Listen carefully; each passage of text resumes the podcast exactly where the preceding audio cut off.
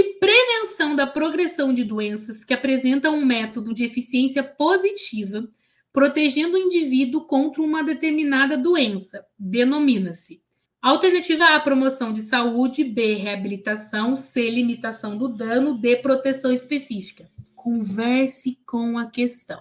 O nível de prevenção da progressão de doenças que representam um método de eficiência positiva, protegendo o indivíduo contra uma determinada doença. Protegendo o indivíduo contra uma determinada doença. Protegendo qual a alternativa correta?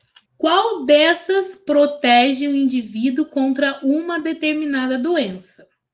Promoção de saúde protege o indivíduo contra uma determinada doença ou protege o indivíduo contra uma variedade de doenças. Falar sobre o combate ao tabagismo impede que o indivíduo ele fique doente de só uma doença ou que ele previna uma variedade de doenças.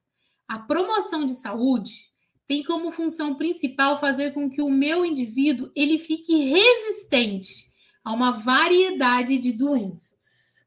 E aí, protege o indivíduo contra uma determinada doença, proteção específica. E se a pergunta fosse: protege o indivíduo contra várias doenças. Qual seria a resposta? Isso aí. Protege o indivíduo contra uma, uma variedade de doenças seria promoção de saúde.